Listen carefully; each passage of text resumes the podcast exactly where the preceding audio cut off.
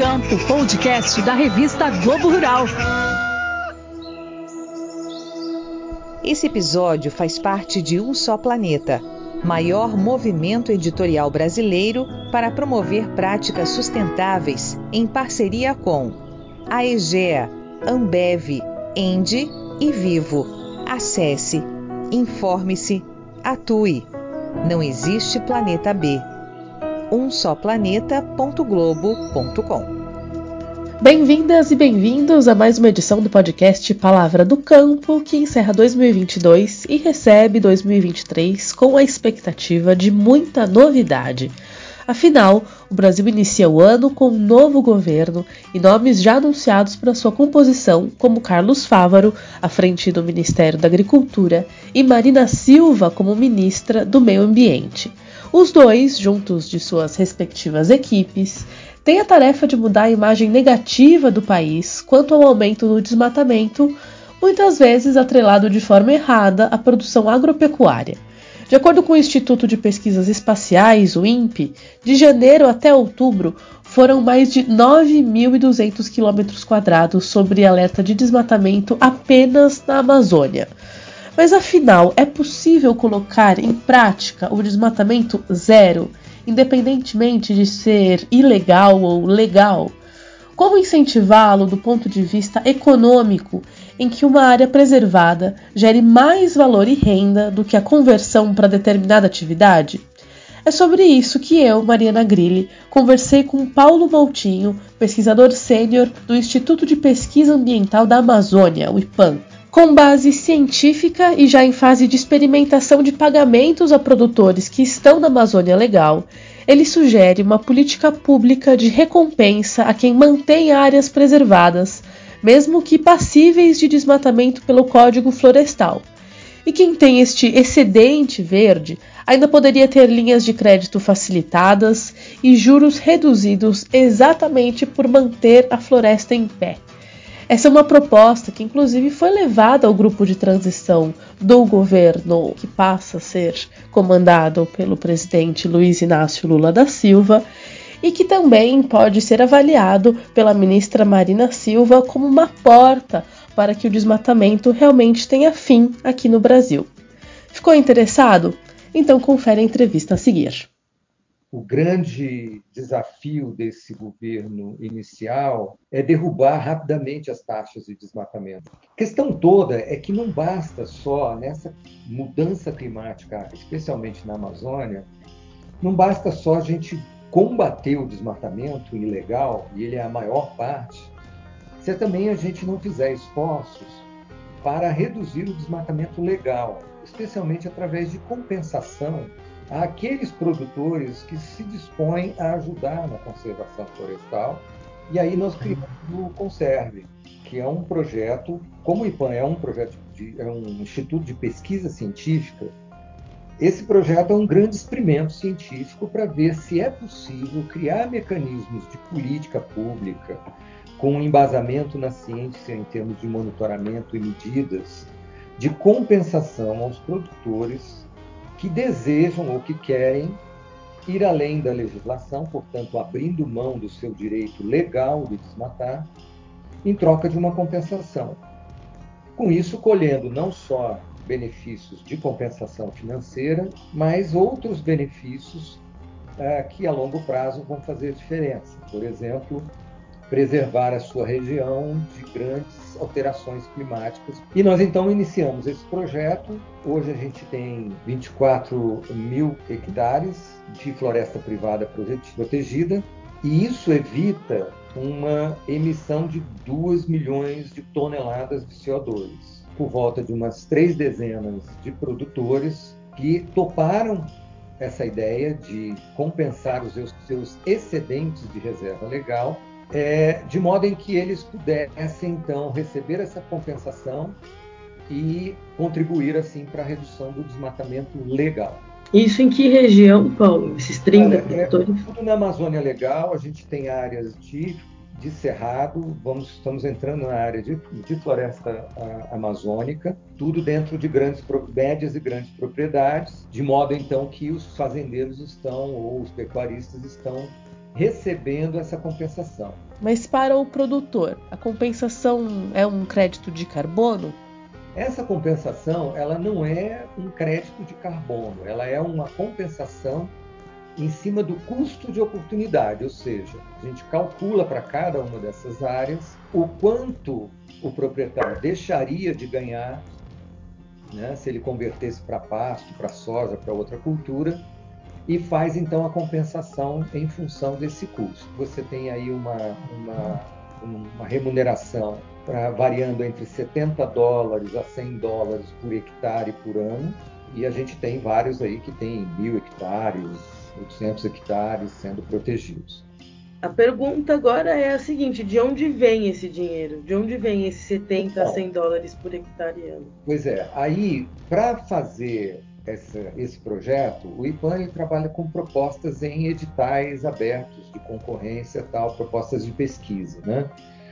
A gente conseguiu, então, um, um financiamento da, do governo norueguês e do governo é, holandês para financiar esse grande experimento.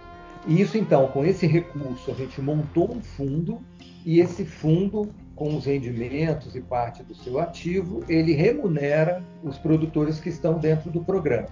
Como é um grande experimento, Mariana, a gente tem, obviamente, num, o IPAN não é uma instituição que fica é, é, implementando fundos ou projetos como esse. A gente cria as bases para isso e, e ajuda a, a escalar isso, né? a produzir isso em grande escala, que é um pouco da fase que a gente está entrando agora. Né? Então, uma das ideias é que a gente tenha o conserve incorporado como política pública, é, e eu espero que seja assim, dentro é, do governo dos estados ou dentro do governo central. Ah, porque aí você então cria uma política com um embasamento científico e de monitoramento que foi testado dentro do projeto para criar linhas de financiamento ou de apoio ou de incentivo a quem vai além das, da, da legislação e protege florestas que podem ser desmatadas legalmente. Então, Primeiro, é, a gente está montando algo que pode servir para o tomador de, de, de decisão fazer uma política pública nesse sentido. Segundo, a gente está dando um caminho para que o investidor privado possa colocar recursos em iniciativas como essa com segurança. O dia em que talvez a gente não pague mais por custo de oportunidade, vem entrar o mercado de carbono regulado que é o que o Brasil tem que fazer ainda, regular o seu, seu mercado de carbono. E também abre caminho, Mariana, para o setor do agro ou da agropecuária, que muitas vezes é vilanizado por causa da, do desmatamento, em efetivamente contribuir com a conservação. Já existem algumas iniciativas com pagamentos assim, né, Paulo? Existe alguma proposta a mais para atrair os produtores? É importante você, por exemplo, para um, buscar os caminhos para que um, um produtor que está no conserve ou algo parecido com uma política como essa, ganhar benefícios fiscais. Então, ele tem crédito mais facilitados, com juros mais baixos, ou ele tem isenção no ITR, né? ah, grandes descontos em impostos. E isso abre cada vez mais mercados internacionais.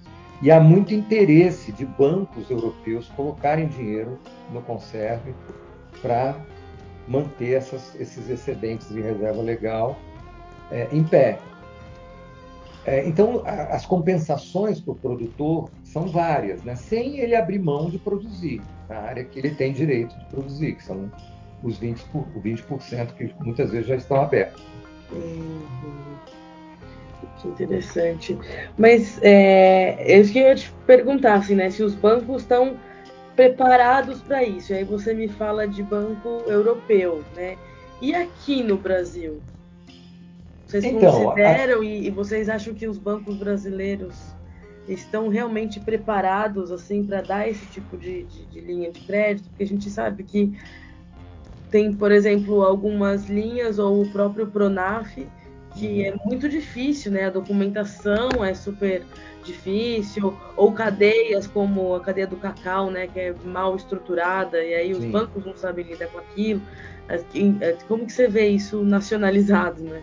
Olha, eu acho que uma das coisas é, importantes desse projeto é dar o caminho da qualificação da tomada do, do, de informações que são vitais para manter a robustez da, e a segurança do investidor, seja ele banco, seja ele empresa, seja ele indivíduo.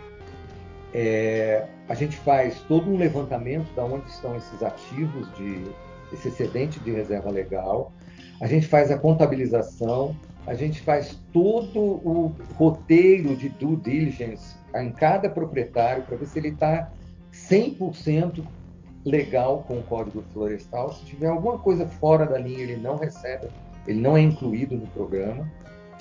É... Então, há uma série de procedimentos que foram criados que os bancos começam a olhar como uma maneira, não que eles vão seguir 100% aquilo, mas uma maneira de não sair do zero. Né? É, o Banco do Brasil já mostrou interesse, uh, se eu não me engano, Itaú já mostrou interesse, Rabobank lá da Holanda já mostrou interesse. É, e cada vez mais você tem produtores, tem uma longa fila aí de produtores esperando entrar no conserve. Né? Como é um piloto, como é uma, um objeto de pesquisa científica, a gente tem um certo limite. Mas eu acho que isso vai escalonar e eu espero que vire uma política pública é, que possa, por exemplo, o Banco do Brasil dar é, é, crédito uh, com mais desconto ou desconto em imposto, algum tipo de, de, de compensação nesse sentido. A outra coisa é a compra, por exemplo, de soja de produtores com esse processo podem ganhar sobre preço no mercado, especialmente no mercado internacional. Né? Porque é legal dizer o seguinte: a minha soja ela vem de uma fazenda que vai além da, do que a legislação pede. De que forma monitorar que essas linhas de crédito realmente também cumpram o seu papel? sabe? De, de, assegurar que o produtor não vai pegar essa, essa, essa linha de crédito ou né, um, um, juros mais baixo e vai, sei lá, comprar diesel e poluir o meio ambiente, sabe? É, essa é, é uma boa pergunta, é, que é o que a gente chama de vazamento, né? Por exemplo, o cara recebe lá o recurso e uh, ele vai desmatar numa outra fazenda que ele tem. Uhum. Então, tem várias maneiras da gente fazer isso. Uma delas é você fazer um seguro para isso. Então, por exemplo, ah, ele tem lá é, 100 mil hectares de excedente de reserva legal. Nós vamos compensar só metade. A outra metade ele tem que deixar, mas ele tem que deixar como um seguro caso aconteça alguma, algum vazamento. Então você você mantém mais área do que remunera. Tá? Essa é uma maneira. Eu não, eu não sei te dizer se a gente tem algum caso com esse, esse tipo de, de seguro é, mas isso está previsto. É, segundo, a, todo, todas as propriedades daquele proprietário são a, abertas, ou seja, a gente monitora isso para não ter essa história de que eu ganhei dinheiro aqui fui aplicar na minha outra fazenda para desmatar. É, outro monitoramento que tem, o que, que o cara fez com o dinheiro? Então, por exemplo, os casos que a gente tem, o fazendeiro comprou, os fazendeiros que estavam trabalhando no, com, com conserve, compraram caminhões-pipa para apagar incêndio. Outro comprou um trator para fazer acero. Ou seja, é, alugaram um avião para apagar incêndio com dinheiro. Então, coisas desse tipo dá para você ir monitorando. Isso não é fácil de fazer, né? Mas a gente tem o cômputo geral no, no, em grande escala também. Então, por análise de, de satélite, você sabe onde está esse grupo de propriedades. Ah, a gente tem, tem situações, por exemplo, ah, o cara, o vizinho da, do sujeito que está no conserve pôs fogo na, no pasto dele, o fogo entrou no excedente de reserva legal e deu, destruiu a floresta.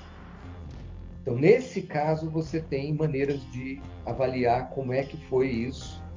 Ah, e se isso foi intencional, você está fora do processo.